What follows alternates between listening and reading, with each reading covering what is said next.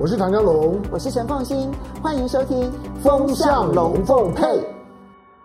好，雅虎 TV 的观众大家好，今天星期天，大家来聊天。我是唐家龙，职业聊天家。选举选选完了，先放一边。啊，那因为我节目是预录的，我也没办法去跟你分析选情，摆着。呃，我估计吧，反正下个礼拜再再来说，我估计跟预判的差不多。啊，不过。呃，在雅虎 TV 的这个时段里面呢，那我会把跟台湾有关的国际新闻啊多多做一些的整理。那有关于财经啊、产业这方面，那你们听陈凤馨的。但是有关于有关于国国际政治或者跟台湾命运比较有关的议题，那这个是我的重点。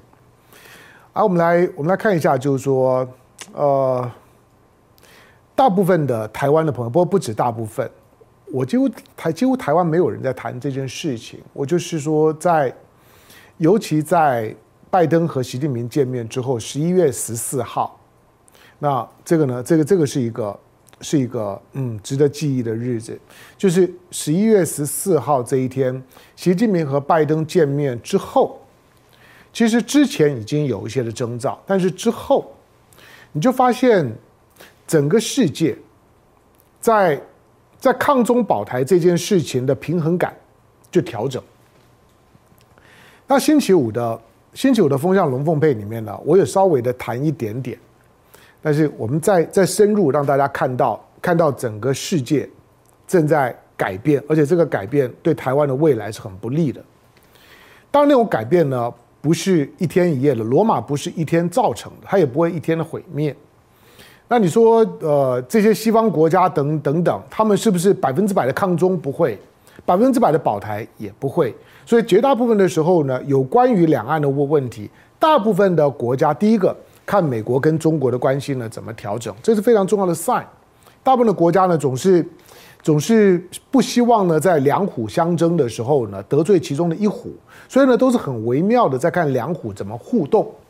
我们常常讲说，嗯，一山不容二虎啊，除非一公一母，一公一母是 OK 的啦。但是如果两虎都都是公的，那那就一定是斗斗到底。好，那呃，在抗中保台呢，这个在台湾好像是同一组的概念。你要抗中就要保保台，你要保台呢就要抗中，抗中国保台就要保台独。但是当国际社会慢慢看懂了，就是说台湾在讲的抗中保台呢是保台独的时候，大家就开始有点犹豫了。就是，就就是我要不要进你的圈套？我要不要让台湾的尾巴咬狗？这个尾巴咬狗的讯号，在这一次的习拜会之后，变得非常的微妙的转变。就是大部分的国际社会的成员，突然间，你想在，尤其在今年的二月二十四号，俄乌战争发生之后，有有将近了长达八个月、九个月时间，一直到。一直到佩洛西在台湾落地，那算是个高潮戏吧？佩洛西是第一个吗？不，你要知道佩洛西之前有多少美国的参众议员，有多少美国的欧洲国国家的议员、议长，纷纷的来了台湾，或者在他本地国发表呢对台湾那种的高度的拥拥抱支持的言论啊，台湾呢突然间觉得到处呢都是春风，对台湾呢都在送暖。我不是说这件事情不好，我只是说。当它是一个政治操作的时候啊，台湾就要非常的的小心。一方面，台湾呢一直在操作国际政治，把抗中跟保台当作是呢一组呢矛盾的对照关系，是一个零和关系。这个零和关系在习拜会之后呢被打破了。大家发现就是说，如果我进到这个零和的思考，抗中就要保台，保台就代表着抗中，那就很麻烦。那大家就发现，那我跟中国的关系怎么办呢？好，过去因为呢，美国从二零一八年的贸易战之后，然后呢，二零一八年底，那开个开始呢，开始针对呢晶片，那祭祭出呢各种的这个对对中国的打压管制的措施，科科技战在二零一八年开始，那贸易战二零一八年开始，二零一八年底的代表性的事件就是美国怂恿加拿大把孟晚舟给抓了。好，到现在为止呢，四年多的时间，中间呢包括疫情。那这段时间以来，整个的国际社会呢，都感受到了美国呢带头的那种的反中的狂潮，整个的美国的国内的舆论出现一种民粹反中的情况，每个政治人物都要强调呢自己反中，而且我比你更勇敢，我敢呢跟跟中国呛，我敢跟中国骂，我敢去制裁他。所以呢，其他的国家知道气氛不对，这个时候大部分如果跟美国好的，就帮跟着美国的调调子，就就就唱唱美国歌，那就跟着呢，跟着跟着呢吃西餐。但是有一些的国家，比如亚洲国家、东盟国国家，那就不乐意了，就会觉得那那你这不是坑我吗？因此呢，就开始呢跟美国呢会保持距离，或者很多的第三世界国家、非洲国家也好、拉美国国家也好，拉美国家的反美情绪就变得更强烈了。好，那这些呢，美国的核心的朋友圈啊，包括了包括了北约啦、欧盟，然后呢亚亚洲的一些的国家加起来，大概核核心朋友圈大概四十个左左右了。呃，算一算。这四十个国国家呢，大部分就是跟着美国同样的调子。可是当十一月十一月十四号习拜会之后，大家就知道说，你你拜登你转弯都都不打方向灯啊，你跟习近平谈得这么的开心啊，就是除了没喝酒之外，哇，两个呢两个简简直开心的不得了。因为那个开心，我们虽然看不到会场当中的那种的气氛，因为。双边嘛，九个呢各各坐一排，你是无从捕捉那个气氛的。我说那个气氛要从会后拜登的讲话，以及呢拜登我说像一只快乐的老鸟，结束了之后也不参加 G 二十的闭幕，他就飞回美国去了，连 APEC 也不参加了。拜登是开心的，全世界都知道。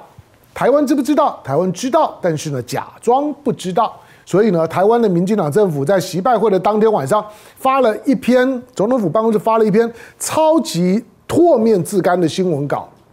里面呢说非常欢迎呢拜登呢对于就是说呢不改变台湾现状的一些论述，错。拜登的讲话彻底的改变了台湾的现状。拜登的那段的讲话，其实核心的呢，就就是他基本上面就已经是接纳了习近平所画的那条红线。台湾问题是中美第一条不可以逾越的红线。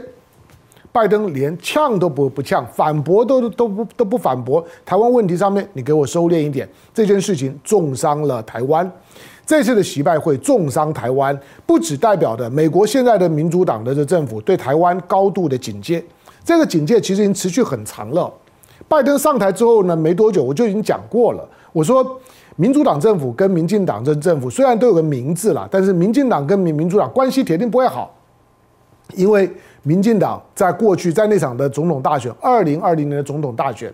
蔡英文整个的民进党。基本上面就是就是呢，对对拜对对川普对美国的共和党进行一场苦练了，那场的那场的苦练练得非常非常苦，因此呢，几乎把自己的情感，把把自己的未来都压在川普，压在共和党身这身上，在台湾的内内部呢，简直就是呢，营造出一个共和党川普拉拉队的气氛。我想过去我们举过的民调的日子呢，皮尤做的民调，全全世界。比美国更挺川普的只有台湾了，全世界没有一个地方再像在台湾了，就是比美国更挺川普，挺川普的比例全世界最高就在台湾，那是二零二零年。你想面对这样的台湾，我我拜登上来了之后，对台湾的民民进党会没有戒心吗？我告诉你，到现在为止，民主党对于台湾的民进党政府极有戒心，我就看你什么时候犯错。那这一次的习拜会，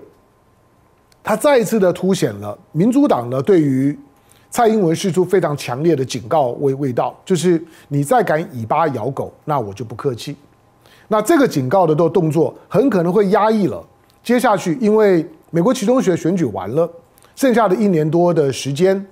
那美国的将将两年的时时间，美国呢接下去就已经开始进进到了总统大选前的准备模式。就像台湾九合一选完了，今天开始，你看到的台湾的媒体的谈论，大部分的重点都会是在二零二四年的总统大选。那美国已经启动了总统大选的模式了。星期五我提到过，就是说你要把这场的习拜会的所有的拜登的表达，以及呢这场习拜会之后，美国竟然在地缘政治上面来讲，快速的出现了四个条。的调整，而且这个调整都是一百八十度转向的调整，你必须要看到这几个调整。这个调整告诉你，拜登的选举的起手式已经开始了，他还没有宣布，可他已经在告诉你，老子二零二四年要参选。因此，对美国政治的表态，你要小心点。所以，蔡英文还蔡英文政府在二零二四年以前还会不会让像裴洛西这种的事件在台湾重演？裴洛西终究是民主党，终究是拜登的盟友。那你蔡英文，你用各种的方式呢，要裴洛西落落地，造成中美之间的紧张，也导致台湾失去了海峡中线。现在的现在呢，只有海峡红线了，没有海峡中线。失去了海峡中线，为了裴洛西失去了海峡中线，而现在大家只能够接受习近平红线。这个是在八月二号，你民进党呢在操作裴洛西，台湾所付出的代价。可是裴洛西终究现在已经不再是众议院的议长了，他就要下来了。那接下去众议院是共和党在把持，共和党在把持的时候，那问题来了。大家都都说，哎，那共和党的议长也会跟着来，我就说蔡英文可以试试看啊，你敢邀那个共和党的议啊议长来，那你可以看看拜登会会做怎么样的反应。所以，在这场习拜会里面，你会看到拜登政府对台湾的真实的态度出来了，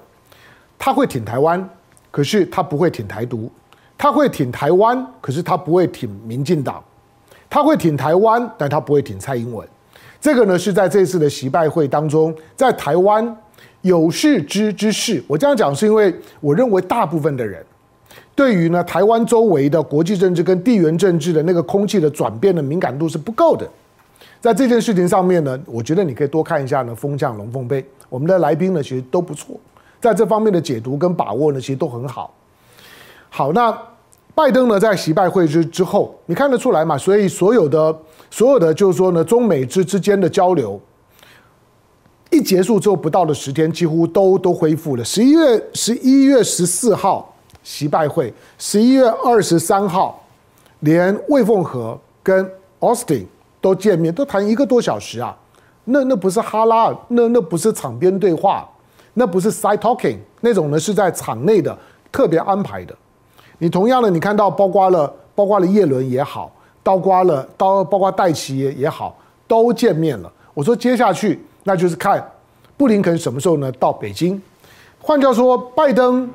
为什么在这时候呢跟中国必须要修补啊关系？那一定跟他二零二四年的总统大选，他的整个选战的思考跟布局，以及选前的政治气氛的控制操作息息相关。好，台湾当然是拜登呢这一次呢习拜会之后最直接冲击到的，在东盟开会啊。台湾呢，又要又要要又九合一选举，拜登完全不顾虑呢蔡英文民进党的选情，我释放出来的讯讯息，让你连抗中保台都喊不下下去。拜登是在打脸蔡英文啊！换句话说，过过去如果许多的独派的朋友们、民进党的朋友们，你们不管是自己相信也好，或者是对老百姓灌迷汤，觉得嗯，就是如果今天两岸发生冲突了之后呢，美国呢一定会对台湾如何如如何错。美国美美国美国现在呢，他如果真的发生冲突，你知道台积电的这次的投资，昨昨天陈凤就有讲一些，台积电这次的投投资，把台积电五纳米接下去的三纳米高阶的工程师的人人力搬走了一一大堆，那跟呢战争时候的撤侨是一样的，基本上面把人呢把有用的人搬走，那叫做撤侨。其实台积电这次工程师的搬走是一种的隐形的撤侨，就是他把台湾他要的人挑肥拣瘦的跟我走，虽然你是中华民民国籍，你是台湾人，跟我走到美国去当美美国人去。好，所以呢，他对于他对于台湾，许多人认为就是说抗中保台，美国呢一定会军事保台，错。拜登除非呢，美国的总统除非当着习近平的面讲一次，否则呢都不算。但是你发现拜登当着习近平的面什么都不敢讲，嘻嘻哈哈的，快乐的老老老鸟飞回去了。第二个我说呢，你看到我们再往西西边走，美国呢在在整个对外的地缘战战略上面来讲，我们一直提提醒大家，美国相对于地球上面的一个大的岛屿，美洲呢其实就是一个大的岛屿，相对欧亚陆块、欧亚非陆块来讲，美洲就是一个大的岛屿。相对于这个大的岛屿，那美国的美国的核心的战略就是围堵围堵俄罗斯、前苏联跟中国，所以呢，它在这个欧亚陆块上面来讲，它有三个重要的战略支点，是它绝对不能够失去的。要三个点才能够形成一个平面嘛，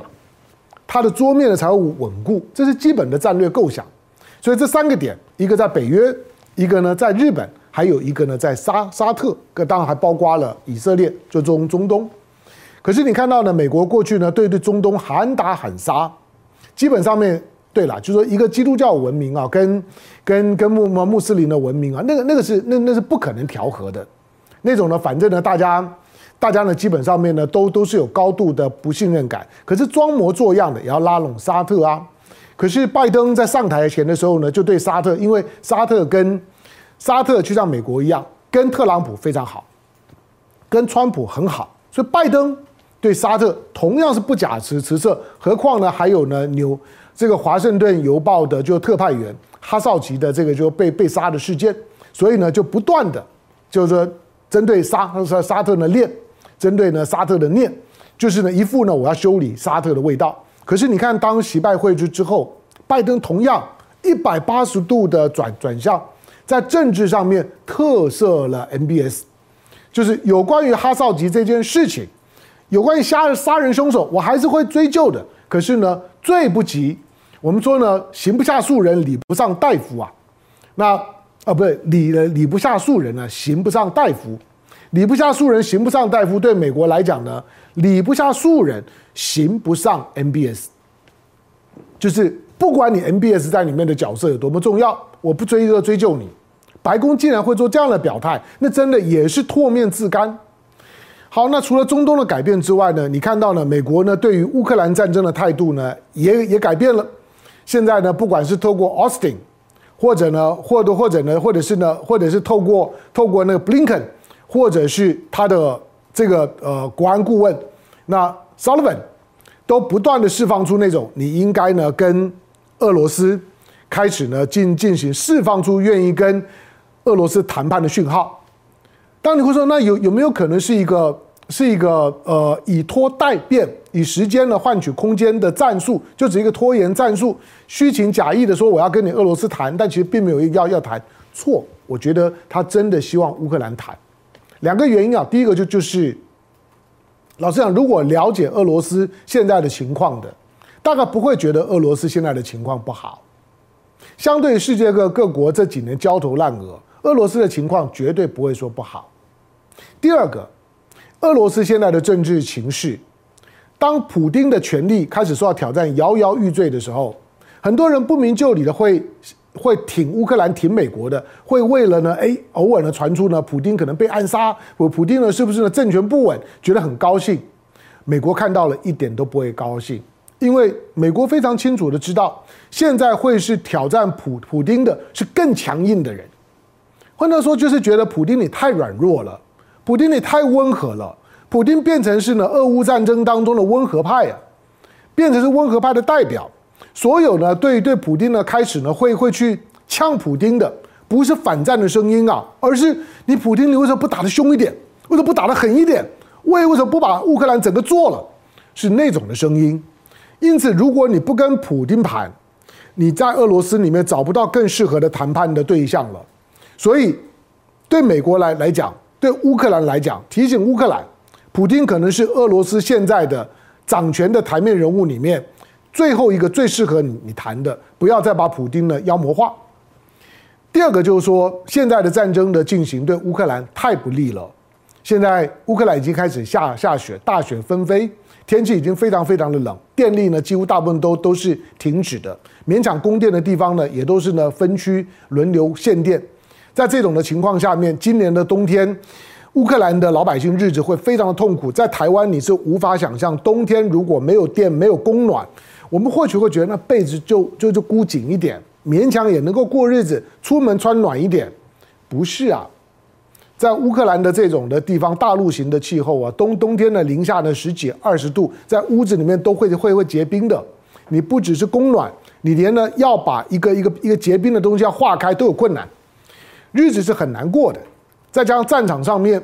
俄罗斯呢开开始在科尔松呢撤了之后，东部的战战事果然就就开始了。乌克兰的军事上面、经济上面，要过这个冬天非常困难。所以，我对于战争呢，会会延延续到延续到二零二四年多多少年，我基本上不认为。我觉得接下去这个冬冬天，乌克兰可能会付出非常惨痛的代价。美国不要说疼惜乌克兰，而是再下去我帮不了你了。那些的提供你的武器装备，如果没有够好的需要用电的通讯系统、电力系统，我就算能够呢帮你呢发发射那那些武器，可是呢你在城市里面的老百姓日子过不下去，你的政府的运作呢都会都会出问题。那这个仗呢接下去还是很难打赢，所以呢要求呢乌克兰呢必须要跟跟呢跟俄罗斯开始呢正式进入到谈判的过程。美国第一次，这是美国第一次第一次表现出公开的要乌克兰去跟俄罗斯谈。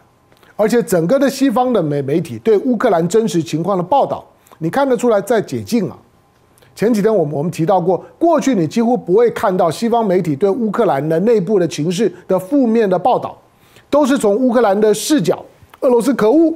那俄罗斯呢是侵略者，乌克兰的受害，那乌克兰是很无辜的。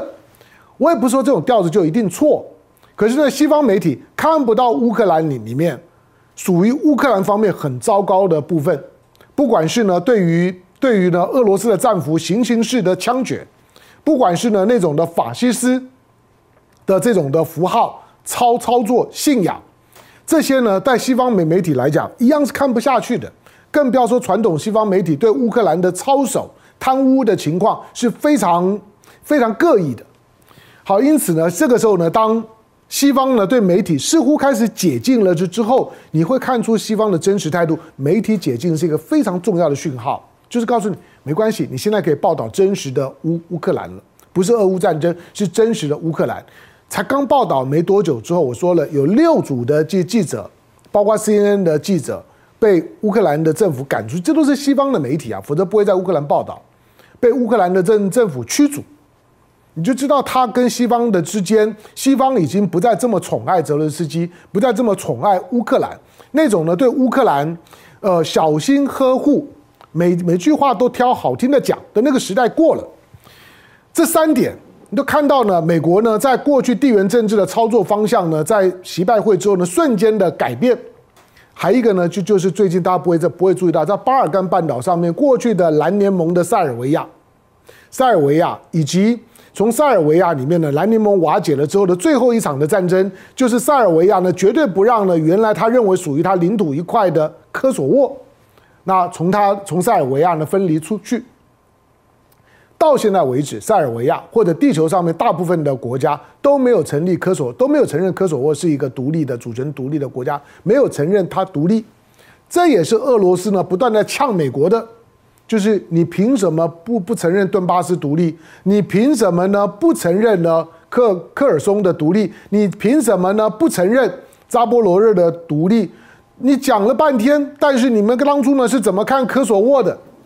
科索沃你们不就呢活生生的把它从塞尔维亚的这个嘴巴里面给挖出来，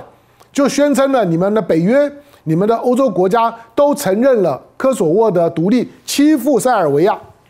好，最近呢，塞尔维亚呢，就是之之前的南联盟战争的时时候，过去的南斯拉夫贝尔格呃格勒，好，在塞尔维亚，那过去中国的大使馆被炸，就在这个地方。好，但是最近的塞尔维亚跟科索沃的关系呢又紧张了，因为科索沃呢要把它要继续呢朝向一个主权独立的国家，要把它跟塞尔维亚之间的关系清得更干净，要把呢。科索沃境内所有的塞尔维亚的符号的元素呢，都清干净，包括了车牌。它在某一些的自治区是接受现实，允许呢一些的车车子塞尔维亚裔，他们就可以挂塞尔维亚的车牌，就是科索沃境内的塞尔维亚裔。可是科索沃突然说不不行，你们都必须要改挂呢科索沃的车牌。那这对塞尔维亚裔来讲呢，就紧张了，就觉得嗯那个呢族群的。政治整肃呢要开始了，那塞尔维亚呢也警告他，双方面就就谈，本来谈得非常非常糟，看起来就准备要开战了，看起来巴尔干的火药库呢又要呢被点着了，诶，可是美国在背后呢突然间转向了，转向了之后呢，科索沃呢低头了，这件事情暂缓。这个这个讯号也很重要啊。美国呢在操作巴尔干半岛，操操作呢南联盟分裂了之后，在在过去的这个呃克林顿的时代，砸了这么多的钱，投了这么多的炸弹，北约呢跟着美国一起炸，把整个塞尔维亚、把贝尔格勒几乎给炸烂了。那这种呢，对于对南南联盟的轰炸历历如在目前。因此呢，美国呢在操在操作巴尔干，向来呢就就是点火者，可是这次他又扮演个灭火者。你看，美国在这几个地方呢都在灭火，在台湾海峡灭呃灭火，在在巴尔干灭火。在乌克兰在在在呢欧欧洲的东部地区呢，东欧地区呢灭火，美国从一个到处放火开始变成到处灭火。告诉你，一定发生了某一些事情，某些故事我们还不知道的。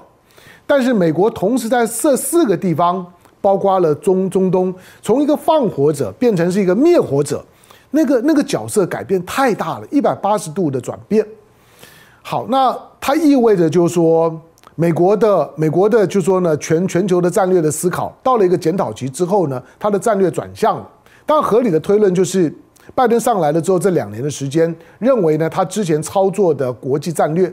是不对的，或者是失败的。评估起来，美国并没有得分，最少是这样，否则他不会做这么大的改变。那对台湾来讲，该注意什么呢？台湾该注意的就是，当美国带头之之后，台湾接下去会很孤单了。第一个很孤单，就是全世界突然间把抗中跟保台切割开来了。就是我或许仍然愿意呢去保台湾，而不是保台独。可是保台湾，你要我去抗中就未必了。所以大家呢都开始跟着美国调整跟中国的关系。最近呢是中国大陆在外交大丰收的一段，一方面压抑了两年多，习近平重出江湖之后，发现哇，到处都有温温暖。原来以为呢，关起门来没有见面的时候喊打喊杀的，看到我了之后呢，也也都是给我一个大大的温暖的拥拥抱。除了英英国，除了呢，除了呢，除了那个呢不长眼的杜鲁多以外，到处都是温暖。中国现在正在一个两年多的疫情之后的一个外交的大丰收期。那台湾呢？台湾当然就开始进入到了一个冷却期。台湾，我说大部分的国家突然间对台湾问题开启了静音模模式，听不到声音，把台湾的声音呢也 mute，那也不也不对台湾问题呢讲话。你注意这一个月到现在都一样，十一月都快过完了，几乎呢除了习拜会谈台湾问题定调之之后，大家突然间就不谈台湾问题，台湾要选举。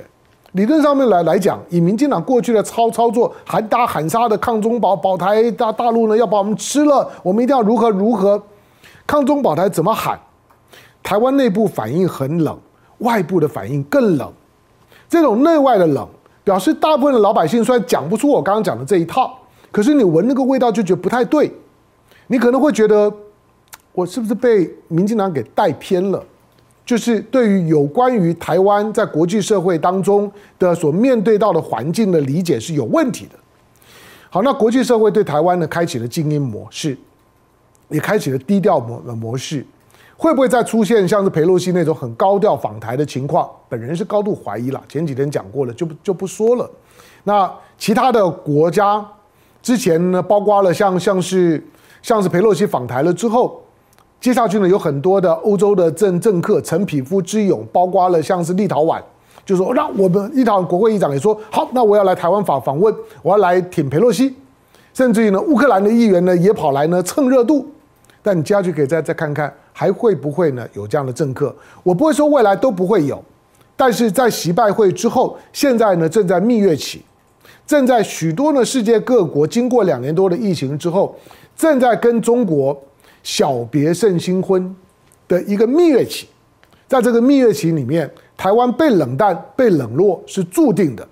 那二零二四年以前，当台湾呢要举行总统大选，美国也要举行总统大选，到时候的空气会不会转变？现在还还太远，看不到。可是眼前未来的一段的时间里面，台湾会感受到国际社会非常冰冷的对待，用热脸去贴大家的冷屁股。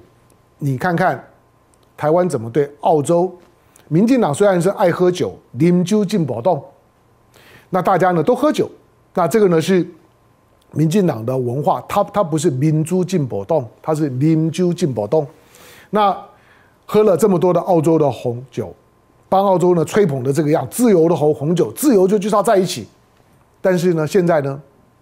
澳洲打脸台湾真的打得够响的。再来，你看到立陶宛，台湾呢炒作了一年多，感觉上面的立陶宛都要快跟跟台湾建交了。现在呢，打脸打得真的够响的。立陶宛的事情还没有完呢，最后我们要要要看的两个指标，台湾呢真正的要面对的糗，在最后呢这两个动作上面，第一个就就就是。当立陶宛呢设在台湾的代表处，是一个很低规、很低配的贸易的贸易办事处，没有领事事务功能，也不是他们的外交部派的。过去立陶宛谈台湾问题、谈台湾社社处的问题，都是立陶宛的外交部长兰斯伯吉斯讲话。可是这次派出来台湾的代表是他的商务部门派的，跟外交部一点关系都没有。代表处里面呢，名称也没有“台湾”两个字，就是立陶宛贸易办事处。那台湾派到立陶宛的是外交部派出去的大使级的，不对的。那我就看你台湾的民进党的政府什么时候唾面自干，偷偷的把那个呢挂的“台湾”两个字名名字的台湾，就是说驻立陶宛的 The Taiwanese Representative 的台湾代表的那个代表给撤回来，因为呢，那那个是呢外交。外交部派的，最后呢，看一个动作，就是什么时候立陶宛跟北京的关系开始呢逐渐的恢复。当立陶宛开始跟北京又眉来眼去的时候，北京呢又升高了驻立陶宛的，就是说呢的这个外外交的等级的时候，那你就知道之前唐江龙一直在提醒的。台湾被立陶宛了玩的有够惨，打脸打的有够惨，这件事情到那一刻就会呢全部的验证。台湾开始进入到了国际的冷冻期、静音期，这种的静音模模式会静多久？台湾在这时候不管你怎么叫都不会有人听，这是台湾的悲剧。或者你在台湾做一个老百姓。第一个，当然我们并不是幸灾乐祸，而是提提醒台湾很多的政客用民粹的方式去灌迷汤，只想要在台湾内部获取廉价的选票利益，这个让台湾付出非常大的代价。每个台湾人都应该要有起码的国际地缘政治的训练。感谢收看今天的雅虎 TV，周末快乐，下周见，拜拜。